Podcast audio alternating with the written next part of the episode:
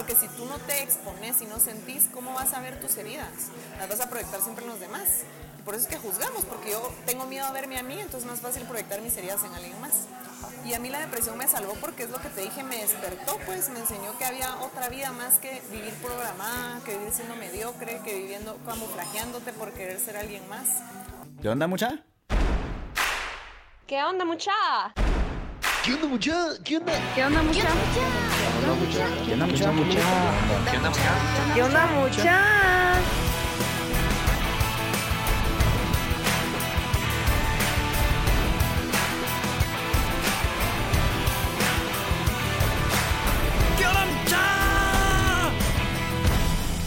Onda, mucha? ¿Cómo están? Espero que estén muy bien. Mi nombre es Jorge Delio y suelo ser la persona que te recuerda que aún no sos ni la mitad de lo que vas a llegar a ser. Así que bienvenido una vez más a ¿Qué onda, mucha? Podcast. Comenzamos.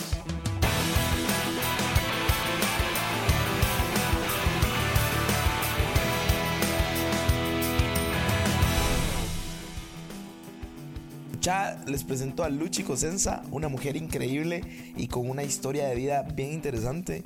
Es toda una guerrera del amor propio y ayuda a todos sus seguidores a valorarse y a usar el amor propio como una herramienta sumamente poderosa. Luchi es fundadora de Cuentaplatos, en donde literalmente pinta historias en porcelana, impactando vidas con sus mensajes. Aparte de ser una emprendedora guatemalteca, también es conferencista y ayuda a muchas personas a través del arte por medio de talleres y actividades. Estuvimos conversando acerca del amor propio y cómo fue que literalmente la depresión salvó su vida. Tratamos de extraer todas las lecciones posibles a través de su historia y momentos difíciles a lo largo de su vida. Pero bueno, solo fue un pequeño adelantito del valioso contenido que se viene. Pilas, te dejo con la Luchi. ¿Qué onda? ¿Cómo están? ¿Qué onda, Luchi? ¿Cómo vas? A todos les sale diferente. Ah, sí, como que quiero, pero estoy nerviosa de imitarte. Pero, ¿Qué onda? ¿Cómo están? ¿Cómo Ok, estás? ay, cool. ¿Y tú qué tal? Bien, feliz, emocionada. Qué increíble. Luchi, gracias por, por estar aquí hoy conmigo, por apartar un poquito de tu tiempo, de tu valioso tiempo. Así que bienvenida, bienvenida al podcast. Gracias. Quiero comenzar con una pregunta que le hago a todos los invitados y yo creo que me han dicho muchas veces que es la pregunta. Y es. ¿cuál es tu visión? ¿Cuál es tu propósito en la vida? ¿Qué es eso que te mueve todos los días? Me encanta, me encanta esa pregunta. Mi propósito es hacer brillar, o sea, no hacer brillar, es ver brillar a las personas, especialmente a las mujeres, que muchas veces van por la vida perdidas, que no han visto su valor, que siempre están buscando encajar y, y buscando convertirse en algo más. Entonces mi propósito es yo ser su reflejo y que en mí puedan ver todo lo que ellas quieren ser, pero que ya está dentro de ellas. O sea, hoy cada vez me escribe una chava, quiero ser como tú. Yo le digo, no, tú vas a ser como tú y eso va a ser mejor. Porque cada una tiene que trabajar en su vida y yo quiero ser el reflejo de eso porque yo fui una vez esa chava perdida que no sabía que podía hacer mucho más. Entonces es ayudar a las personas a alcanzar su potencial a través del amor propio que para mí es la solución a todos tus problemas. Wow, qué increíble, qué, qué bonito saber tu propósito. Gracias. Gracias por compartirlo, Luchi. Ok, empezamos de lleno al, al tema central, abordamos, es acerca del, del- del amor propio. Te voy a ir a hacer, haciendo una serie de preguntas que Va. yo sé que sos una nada respondiendo. y mira, yo, yo opino que cada persona en este mundo tiene una historia que contar. Y ahora te pregunto, ¿cuál es tu historia? Yo creo que mi historia es, yo siempre he dicho, soy una guerrera del amor propio. O sea, yo siempre me pongo hashtag self-love warrior porque al final es como, yo creo que crecí como una persona normal, ¿verdad? Sí, crecí en un hogar disfuncional, con algunas carencias económicas y sobre todo programada, que te dicen que tenés que tra- estudiar, trabajar, casarte, tener hijos y nunca soñar más. Ese guion de vida. Ajá, y que al final para siendo una versión mediocre de ti misma. Sí. Entonces, cuando a mí me pasó lo de la depresión, que yo no creo que sea por una cosa, sino es un conjunto de muchas cosas que te hacen empezar a existir y dejar de vivir y solo decís, ¿qué estoy haciendo acá? Fue como esa, la segunda oportunidad que me dio la vida de decir a la madre, sí puedes hacer algo más contigo. O sea, yo cuando veo de chiquita siempre me encantó el arte y yo siempre quise ser artista famosa. O sea, yo siento que yo en mi vida he decretado todo lo que quise siempre. Entonces yo decía, quiero ser artista famosa, quiero viajar por el mundo haciendo cosas. Y después creces y te vas programando y perdes tus ilusiones, pues. Cuando me pasó lo de la depresión fue cuando yo en serio empecé a ser yo misma, a ser auténtica, a quererme, a confiar en mí sin tener nada, sin tener expectativas, simplemente siendo. Y eso me trajo los frutos que me llevó a quien soy ahorita, pues que soy una activista de amor propio, de salud mental, que te digo, tú puedes hacerlo, pero porque yo literal empecé con 300 quetzales, con depresión, una enfermedad mental y nada más, solo ganas de hacer algo más grande que yo. Entonces creo que mi historia es eso, tiene un antes y un después de la depresión y definitivamente eso fue lo que me salvó porque me enseñó a vivir. Me encantó, en tu cuenta de Instagram tú tienes eh, un- una como frase que es tuya, que dice, la depresión salvó mi vida. La depresión salvó mi vida. Sí. Entonces, ¿cómo, o sea, ¿cómo tú llegas a creer eso? Contame un poquito más. Pues fíjate que cabal, eh, acabo de encontrar un podcast que dice la depresión y la ansiedad salvó mi vida. Y yo le decía a mi amigo, a la gran, yo digo esa frase también. Ajá. Y mucha gente que está deprimida me escribe y me dice, pero ¿cómo puedes decir eso? Si yo estoy deprimida, me quiero morir y no encuentro nada. Y obviamente cuando tú estás en la tormenta, cuando tú estás en la enfermedad de cualquier cosa, no lo ves. Pero ese solo es el medio en el que tú sanas tu vida. Porque si tú no te expones y no sentís, ¿cómo vas a ver tus heridas? Las vas a proyectar siempre en los demás. Y por eso es que juzgamos, porque yo tengo miedo a verme a mí, entonces es más fácil proyectar mis heridas en alguien más. Y a mí la depresión me salvó porque es lo que te dije, me despertó, pues me enseñó que había otra vida más que vivir programada, que vivir siendo mediocre, que viviendo camuflajeándote por querer ser alguien más. Y fue ahí cuando tocas tanto fondo que no te queda otra más que subir. Más que subir. Es la única forma. Si no, no salís de ahí o te quedas ahí conmiserándote y siendo víctima. Entonces, cuando tú decidís ser el protagonista de tu vida, madre, nada te para porque es tu rol. Y dependiendo del rol que tú tomas, tú vas a traer a tu vida los personajes que lo refuercen. Y yo mucho tiempo fui la víctima culpando a todo el mundo. Y a partir de la depresión es como, bueno, empezás de cero, pues esto es un bebé, empezás, volvés a gatear. cuenta nueva. Y para mí es mi otra vida. Yo siento que llevo viviendo cuatro años y los otros 25, 26 los existí. ¿Cuántos años tenías cuando tuviste 25. depresión? 25. Sí, 25. A punto de cumplir 26, cabrón. Increíble. Ok. ¿Cómo, oye, cómo salir de los baches que te va poniendo la vida? ¿Qué- ¿Cuál, ¿Cuál es esa actitud que tú le pones? ¿Cómo le has hecho tú? Bueno, yo creo que ahora ya lo veo más como, no, pues, no te quiero decir positiva, sino tratando de, de hacer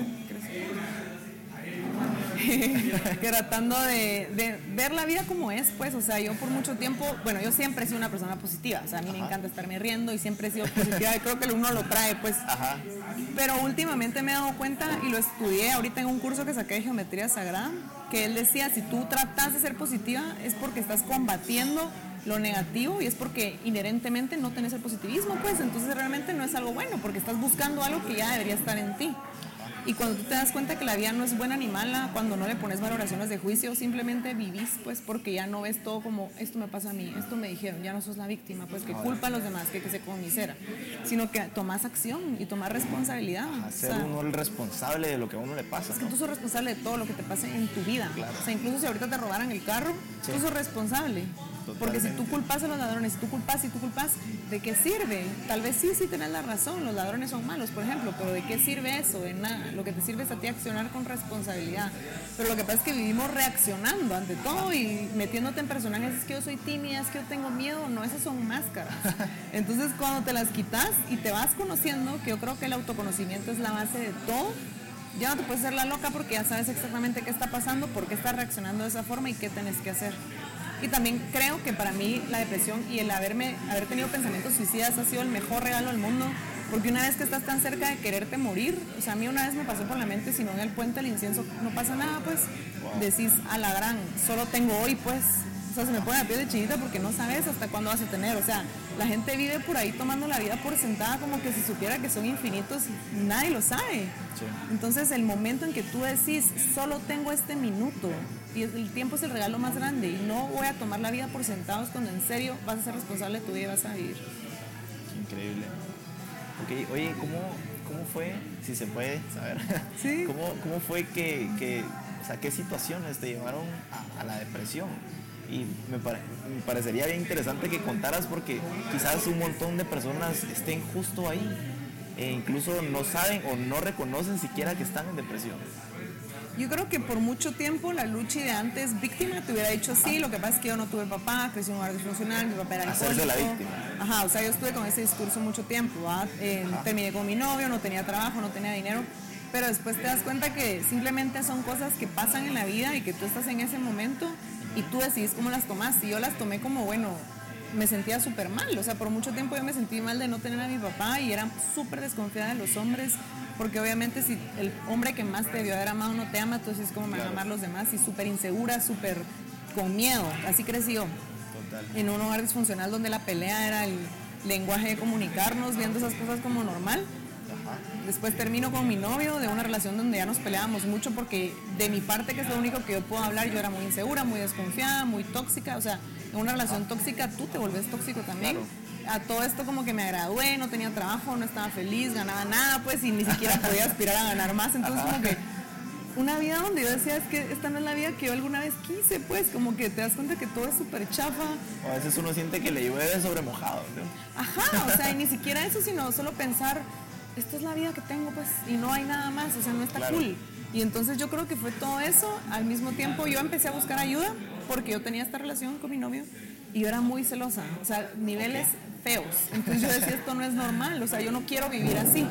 Y como a pesar de haber crecido en un hogar disfuncional, mi mamá siempre nos enseñó inteligencia emocional, eh, codependencia, como que leíamos libros, o sea, los siete, los cuatro acuerdos yo los leía a los siete años, como que sí nos enseñó mucho, entonces yo decía, esto, esta codependencia no es normal. entonces fui con una psicóloga, ajá, y obviamente ella me abrió la caja de Pandora a mi papá y me dijo, mira, yo creo que tú tienes depresión. Y me encantó que lo dijeras porque mucha gente me escribe, tengo depresión. Y yo le digo, ¿qué psiquiatra te lo dijo? O sea, ni siquiera una psicóloga te puede diagnosticar, tiene que ser un psiquiatra. Entonces yo empecé con el psiquiatra y él obviamente me, me diagnosticó. Como te digo, toda mi familia es alcohólica, yo tomaba un montón, entonces al mismo tiempo que tomé mis medicinas yo tomaba, entonces obviamente todas estas cosas te llevan a una crisis, que fue lo que me llevó a mí, que me hizo decir, quiero en serio que me metan a un hospital psiquiátrico, pues. O sea, tú, tú sí te metiste a un hospital. No, o sea, todo eso fue que una crisis de alcohol con medicina, yo le dije a mi mamá, el doctor me dijo a mí, y ha sido la frase que más me ha ayudado, o sea, tú estás joven, no sabes qué tipo de personas están ahí, cree en ti, tú sola vas a salir de esto.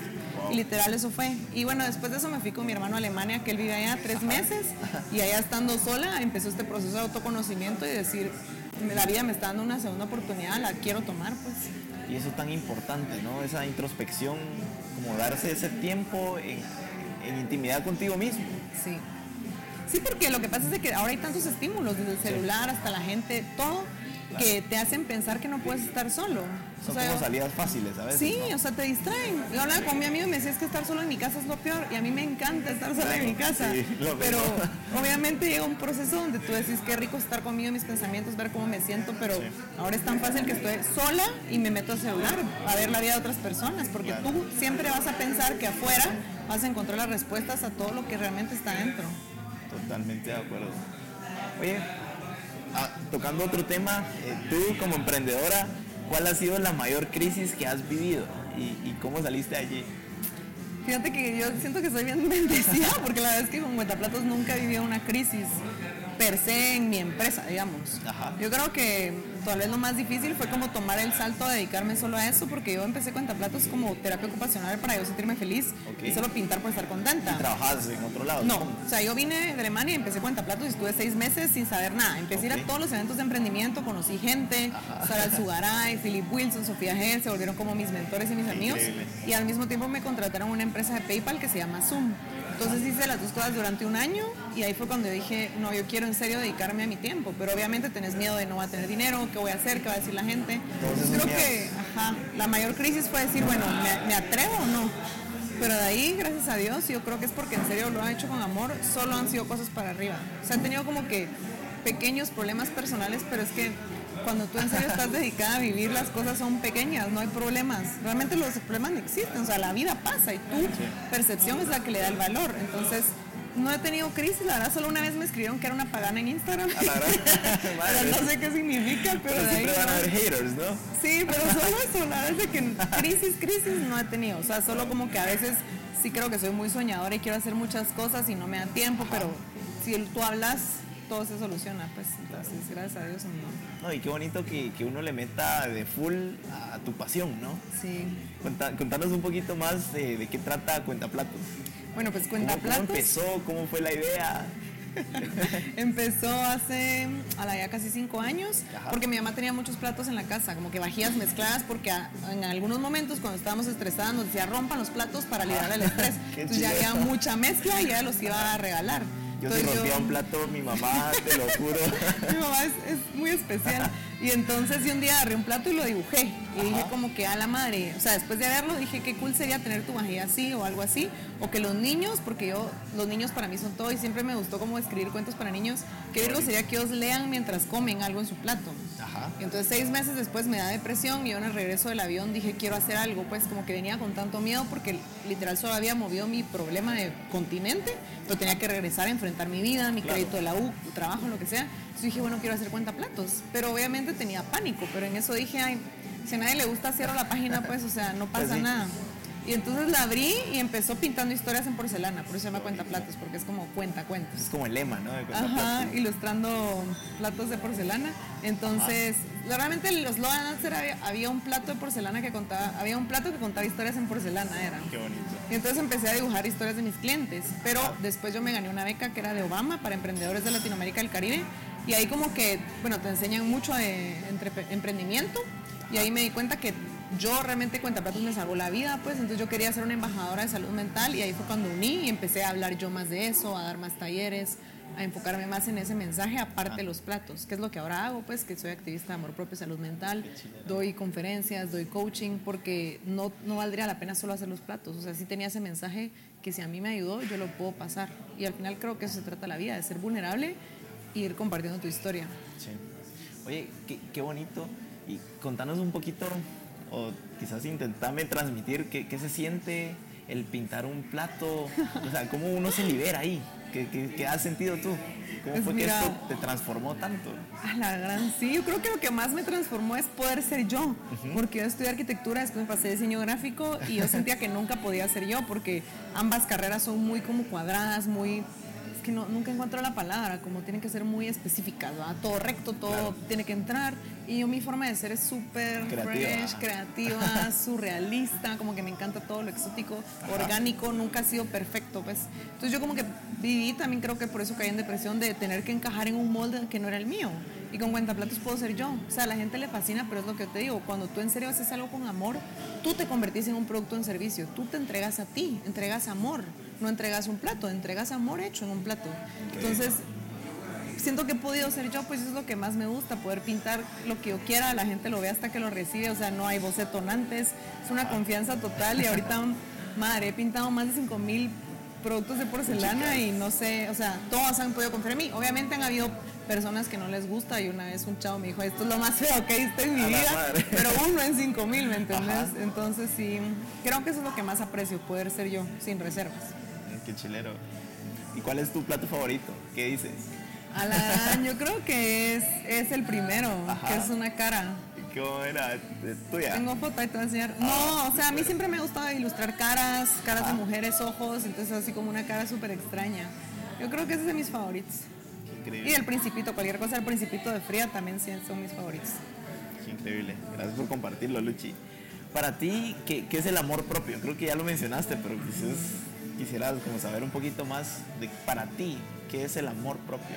Para mí el amor propio es la aceptación total de ti. Es cuando dejas de buscar fuera todas las respuestas que ya están dentro. Pues es cuando decís, ya no me quiero convertir en algo, sino simplemente me voy a liberar de todo lo que no me permite ser yo. Porque la gente es como el autoestima, el autoestima. O creen que el amor propio es hacerte un masaje, pintarte las uñas. O sea, eso es muy Salir de superficial. El verdadero amor propio es decir, voy a dejar de tolerar esta situación y voy a subir mi estándar y cambiar mi vida. Voy a confiar lo suficiente en mí para saber que yo soy creador del amor, de la riqueza de toda mi vida, pues, o sea, es confianza plena en ti. Es dejar de fingir ser algo más o quedarte callado porque te da vergüenza lo que piensen, o sea, simplemente es ser. Es sin miedo a ser. Sin miedo a ser. Ese cabal es el nombre de mi libro. Estoy re feliz ¿En porque que tenía otro nombre, pero este año como que me di cuenta que la respuesta es ser tú. Ajá. Entonces, bueno, ahorita voy a empezar, nada, ya contando mis Ah, proyectos. no, súper, Pero voy a empezar, como que has visto muchos challenges que hay de bajar de peso, de correr y todo, entonces te va a ser de amor propio y se llama Sin Miedo a Ser, que es el nombre de mi biografía que espero que salga este año. Qué increíble, Así no lo porque extraño. yo pienso que ser es lo más importante. O sea, está el ser, hacer, tener, pero o sea, Sí. si no sos primero, No puedes si no hacer nada, ni mucho no menos tener nada. Exacto. Claro, qué increíble. ¿Ok? ¿Y qué, qué hábitos te han funcionado para, para crecer en, en amor propio?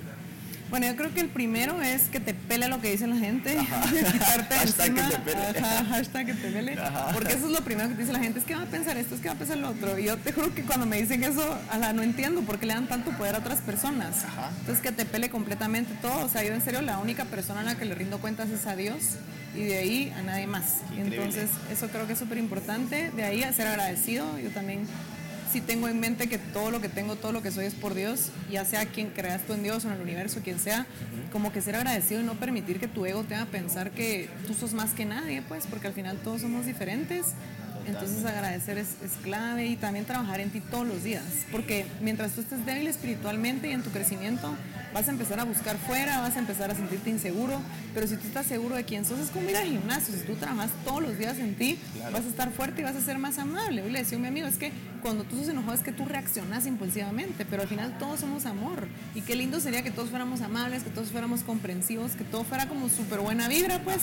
Pero si yo estoy triste pensando en mi exnovio que no me quiere, Ajá. no voy a ver en mí el amor que necesito para estar feliz. Entonces No, es y esa buena vibra se transmite y se contagia, Sí. pienso yo, alrededor. Bueno, y leer, la verdad es que me encanta leer, leo todos los días. Hashtag ni un día sin leer. Qué chilero. eso también. Buenísimo. No, y a veces pequeños detallitos como a verse al espejo y decir, hoy qué guapo amanecí, hoy qué guapa Ajá, amanecí. esforzarte. O Ajá. sea, si tenés ganas de usar un look, de vestirte, de explorar, ¿por qué no lo vas a hacer por el miedo al que dirán?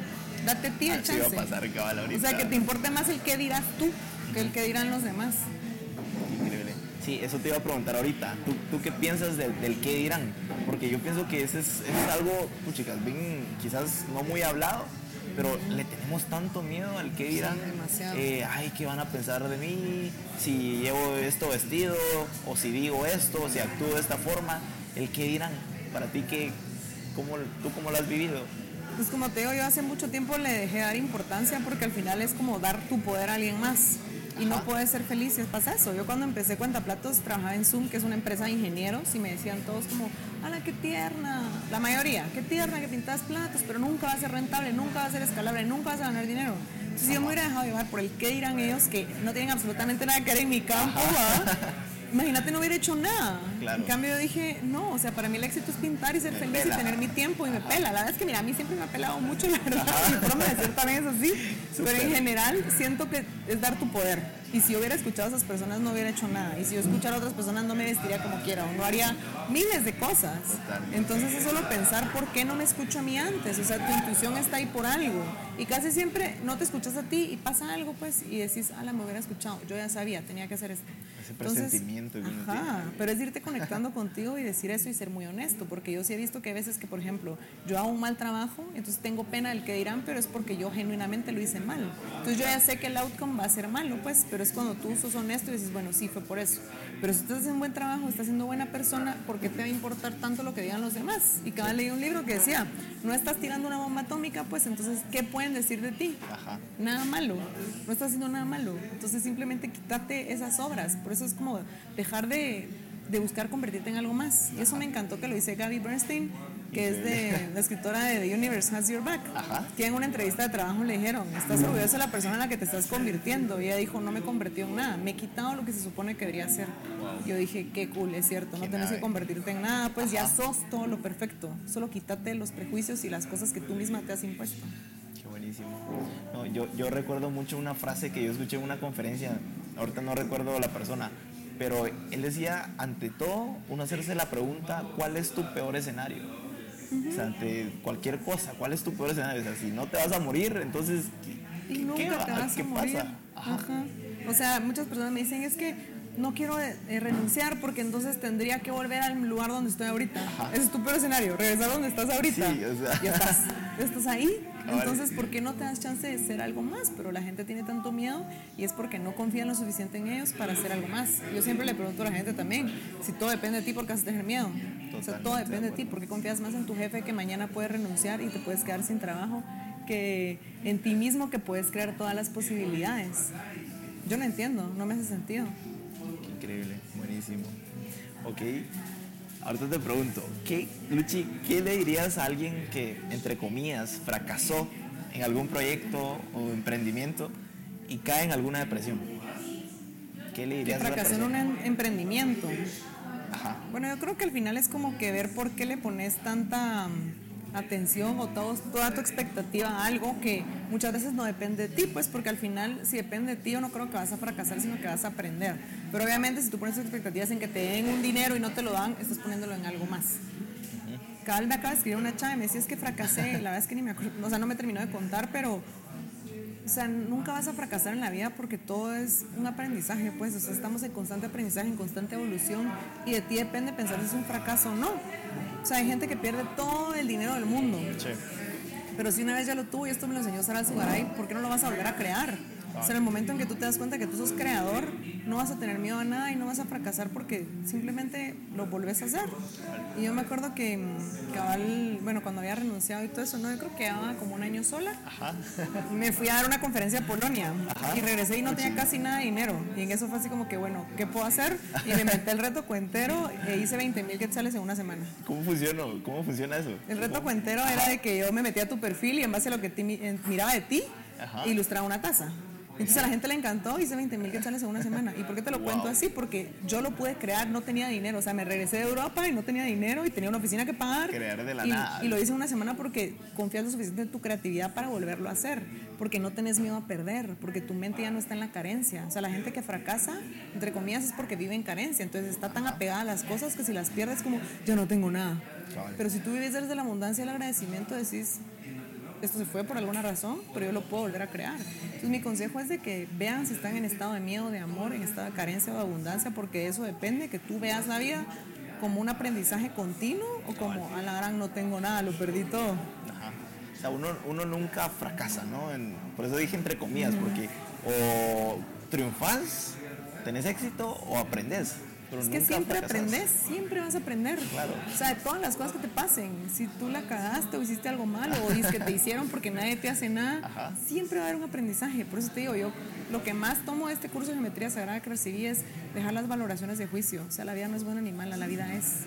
Y yo solo la quiero tomar como que se venga con todo, pues, porque yo estoy tratando de ser lo mejor que pueda. Entonces, ¿por qué te va a ir mal? O sea, ¿por qué vas a recibir mala vibra si tú estás echando buena onda? Increíble. Ok. Voy a hacer, voy a pasar ahorita a un, a un segmento que yo le llamo eh, Preguntale vos, que es eh, yo lanzo previo a grabar este episodio preguntas y a, las redes sociales y es como preguntale vos, ¿qué le preguntarías tú a la Luchi? Ah, Una de las preguntas que dice Héctor Urias dice, pregúntale cómo, cómo le hace ella para no tenerle miedo a salir en redes sociales. Supongo yo que es como para grabarse, no sé. ¿Cómo Pues le has hecho tú? ¿Cómo has afrontado Mira, eso? yo de niña era la más tímida de la Mara. O sea, me acuerdo en kinder, me acuerdo tanto que me tocaba presentar el heladero y yo me fui a esconder atrás de las mochilas y mi hermano me ha hecho un cartel y la maestra del heladero, el heladero y yo saqué cero pues porque jamás pasé. Ajá. Pero yo creo que es cuando te da miedo hablar porque te da miedo ser tú. Lo que te decía, te da miedo hacer. Entonces te da miedo quedar en ridículo y que piensen eso, pues, pero es quitarte el pensamiento de otras personas sobre ti y pensar que todo el mundo nos sentimos igual, pues, o sea, toda la gente igual tiene pena, toda la gente tiene miedo, entonces simplemente hacerlo. Me acuerdo la primera vez que grabé una historia fue que me habían blanqueado los dientes, entonces yo como que hola, que no sé qué les compartí y tenía súper pena. Así como que- y después dije, ay, yo solo quiero... Ajá, con- me o sea, pela. Sí, me pela. La verdad es que yo nunca me pongo a ver quiénes me ven, quiénes están escribiendo, Ajá. quiénes ven mis historias, nunca. Porque si Claro. tú te pones a ver, ya estás como, ay, esta persona me vio, Sí. te das cuenta que alguien que te cambia. Entonces ya empieza como esa expectativa. ¿Qué Pero va a decir? ¿El que dirán otra vez? Ajá, si tú solo lo haces y te la pasas bien, qué buena onda, pues. Entonces yo creo que eso es para mí como, yo las redes sociales las veo como un juego, como algo para divertir, no me las tomo muy en serio porque al Claro. final pueden afectar tu salud mental y, y es un juego, pues es como un espacio que ni existe. Entonces, pásatela bien y disfruta lo que haces. Sí, no, yo a veces, yo escuché una vez en, en un, en un video en YouTube que, que decía, yo pienso que es muy cierto, a veces uno en las redes sociales solo muestra como que lo más lindo de la vida, ¿no? Y, y de verdad a veces como que no es así. Y yo creo que tú logras transmitir bien eso de que a veces, o sea, no solo transmitís cosas cool en, en tus historias, sino que a veces transmitís un chat, estoy enferma o lo que sea. Sí, aunque no me gusta mucho hacerlo porque Ajá. rápido la gente, como que siento que también en nuestra sociedad mucho lo, como que todo lo vuelve mucho drama. Claro. y me empieza a decir, ánimo, que está bien, y tal vez yo estoy bien, va. Entonces yo creo que al final es un juego, pues siempre vas a Sí. mostrar lo mejor y está bien, no pasa nada. Sí. Simplemente no te enganches y disfrútalo. O sea, yo vi- leí una vez que decía ser famoso en Instagram es como ser millonario en Monopoly. O sea, no, no existe. Es. Entonces, en el momento que tú le empiezas a poner demasiada atención a algo, es tu ego que te hace creer que eso es como lo que vale. Y vale más tu aprobación personal y enjoy the ride, pues. Qué increíble. Ok, pregunta Víctor Fuentes. ¿Cuál es tu mayor miedo? Mi mayor miedo. Ah, ¿Cuál es tu mayor miedo? A la que grueso, yo creo que mucho tiempo fue morirme, fíjate. O sea, yo cuando era pequeña yo veía gente que se suicidaba y decía, la gran, ¿por qué si la vida es tan cool? Y cuando me llegó a mí el momento fue así como, qué miedo. O sea, qué miedo sentir que en serio tu vida puede terminar porque no le encontrás propósito o porque pones tus esperanzas en alguien más o en algo más. Entonces, realmente si algo me da miedo es como morirme y no haber hecho lo mejor que podía. Y por eso trato cada día levantarme y decir qué pasaría si hoy fuera el mejor día de mi vida. O sea, dejar de esperar algo y que hoy sea el mejor día de tu vida. Yo voy a echarle ganas, yo voy a hacer lo mejor porque realmente vas a morirte algún día. Yo cuando recuerdo eso, porque sí me da pánico, te echo ganas. Eso me da miedo y las aves. A la gran, me da pánico los pollos, cualquier cosa que me pueda picotear y arrancar el ojo. ¿En serio? Ay, sí, sabes peores temores. Qué buenísimo saber los datos curiosos de Luchi. ok, la última pregunta, pregunta María Gutiérrez. Dice, ya se me perdió, aquí está. Pregunta María Gutiérrez, ¿cómo le haces para ser tan linda? Ay, No sé cómo ser una eso. Yo creo que al final es como si tú ves a alguien que te cae bien y la miras y dices, la qué linda. Primero, reflejo de ti, porque todos somos un espejo. Y segundo, es tratar de ser auténtico, pues. Y ser auténtico es no tener genuino. miedo a hacer, ajá. Es estar alineado contigo, es no juzgar y es ser vulnerable. O sea, justo acabo de dar un taller y yo dije, estas tres cosas para mí es la fórmula de ser auténtico, pues. Porque cuando tú ves a alguien que es auténtico, es como, ala, qué buena onda, qué lindo, qué cool, me gusta su vibra. Entonces es como ser tú. No, y como te digo, eso se transmite. Y tú de verdad transmites esa buena vibra. Gracias. Increíble, de verdad. Ok, eh, pasamos a unas últimas preguntas ya para cerrar. Va. Luchi, imagínate que tienes la oportunidad de, de tomarte un café por cinco minutos con, con- con la Luchi de cuando estaba en el momento más crítico de su depresión. Ah, la gran. ¿Qué le dirías? Hasta ganas de llorar me dan. Yo creo que le diría que la solución está en ella, pues que confíe en ella y, y que sepa que todo va a estar bien. Como que al final esos momentos de desesperación tú pones, como te dije, tu esperanza en otras personas o en el dinero o en pensar que si no estás con alguien va a ser lo peor que te pueda pasar. Yo creo que a mí también me pasó en algún momento, pues que te enamoras y también decís, ah, o sea, cuando las personas cortan, por eso les pega tan duro, porque tú amas tanto a alguien que no te imaginas la vida sin esa persona, pero ¿qué pasaría si no te imaginas, si no te imaginas la vida sin ti mismo? Entonces, como decirle primero que gracias porque ella me salvó la vida y que todo va a estar bien y esté en ella, pues en amarse, en confiar y saber que va a construir un imperio cuentero gigante ah, en base a confiar en ella, pues. Sí, me gustaría mucho, ojalá tenga chance. Qué increíble, qué buenísimo. ¿Cómo, cómo funciona esto de cuentero? O sea, ¿qué, qué es? ¿Qué es eso de los cuenteros? Es que fíjate que yo ¿Cómo siempre- ¿Cómo fue que nació apodo de la cuentera? Porque siempre he sido bien casaquera, me han dicho pues que soy casaquera, así como cuentera. ¿ah? Y pues empezó porque yo pues era cuentaplatos al principio, pero después como en Instagram, gracias a Dios, me empezaron a llamar marcas, o yo empecé a hablar más de mí, ya no era solo los platos, sino también era yo como persona, entonces yo dije, bueno, lo voy a cambiar a cuentera para que sea como algo más integral, ¿no? Entonces igual a la gente que me escribe les digo que son cuenteras y cuenteros porque es como parte de esta comunidad donde puedes ser tú, donde nadie te va a juzgar, donde qué rico solo expresarte, entonces así. Y porque soy medio casaquera, pero buena onda, pues. Buena para las ventas, supongo. No, más como casaquera, así como, ay, sí, qué bien te ves. O sea, como me gusta chulear a la gente o cosas así. Ok, cuentear, cuentear. Cuentear, cuentear. Increíble. Ok, ¿qué, ¿qué libro o película recomiendas que te haya cambiado la vida? O ambos, si se pudiera. Bueno, el libro que me cambió la vida, bueno, es que hay muchos, pero me encantó el de Lily Singh, que es em, Superboss. Y es que ella, o You're a Boss, no me acuerdo, pero es algo de boss, pero ella lo pone como boss, how to be a boss, no me acuerdo. Pero esta chava me encanta porque ella es la youtuber mejor pagada en el mundo y ella empezó YouTube porque tenía depresión, entonces yo siento que somos como hermanas, ya sabes, como que la misma historia.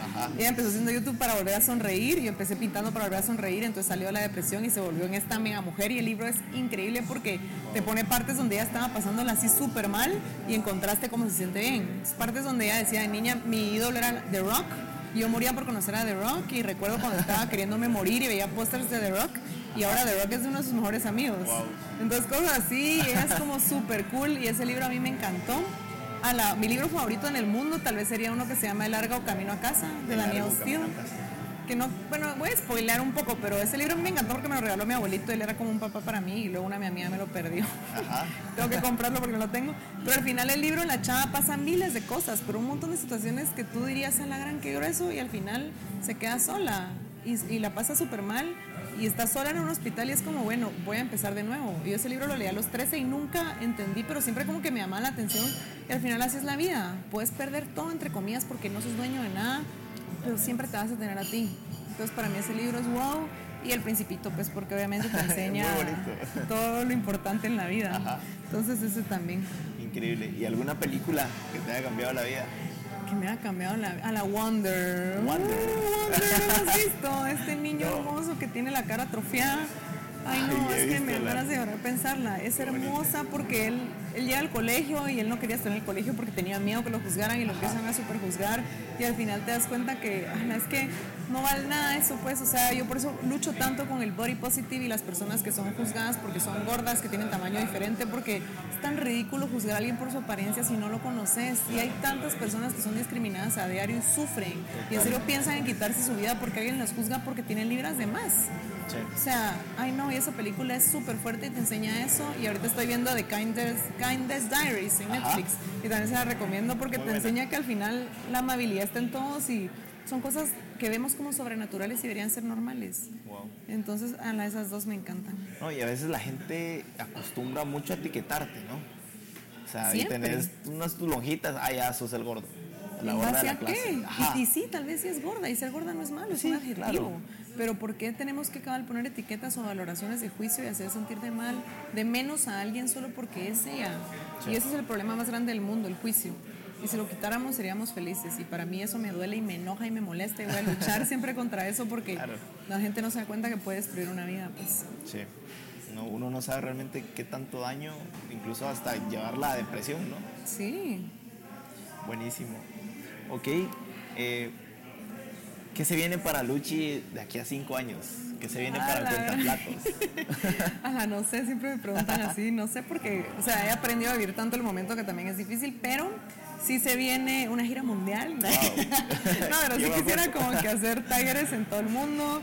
Eh, quiero escribir estos libros, mi biografía sin miedo a hacer, que ahí va, pero sí cuesta un montón porque al final cuando escribís libros, y me pasó con mi monólogo que se llama Amor, Depresión y otros cuentos, que son dos horas donde yo cuento mucho de mi vida y cómo llegué a la depresión y cómo fui sanando eso, que tú también vas sanando, pues entonces a veces vas escribiendo y dices, ay no, esto no, o sea, esto es conmiserarme, esto es caer en victimicismo, entonces ir sanando.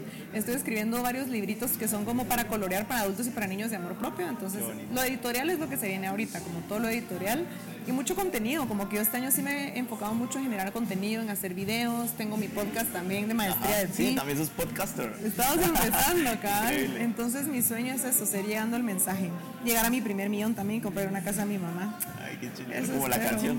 Sí. qué bonito. Contanos un poquito más de tu podcast. ¿De pues qué mi trata? podcast eh, se llama Maestría, ¿sí? Va, síganme eh, Lo tengo con Gaby Solís, que es una persona que adoro y la verdad es que sí me complementa un montón y me sube la vibra.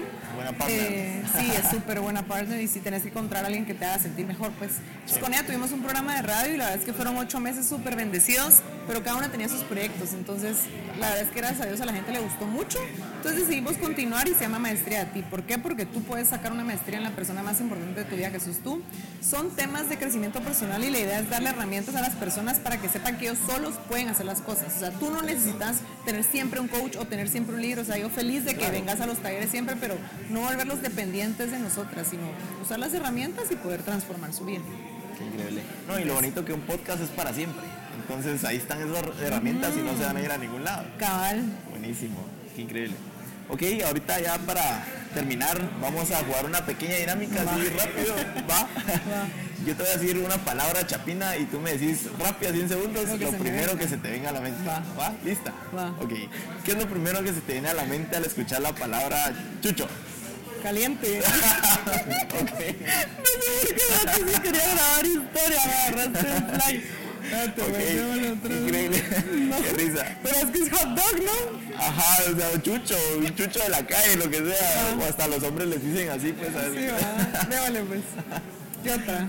Eh, ya, solo esa. Solo tenía, solo esa. Me quería. Va. Lo siento. Pero qué increíble tenerte en este episodio. Muchas gracias por tu tiempo nuevamente. Y estoy seguro que le vas a ayudar a muchísimas personas. Ojalá. Quizás se sientan identificadas contigo. Y qué bonito que compartiste esa parte de tu vida.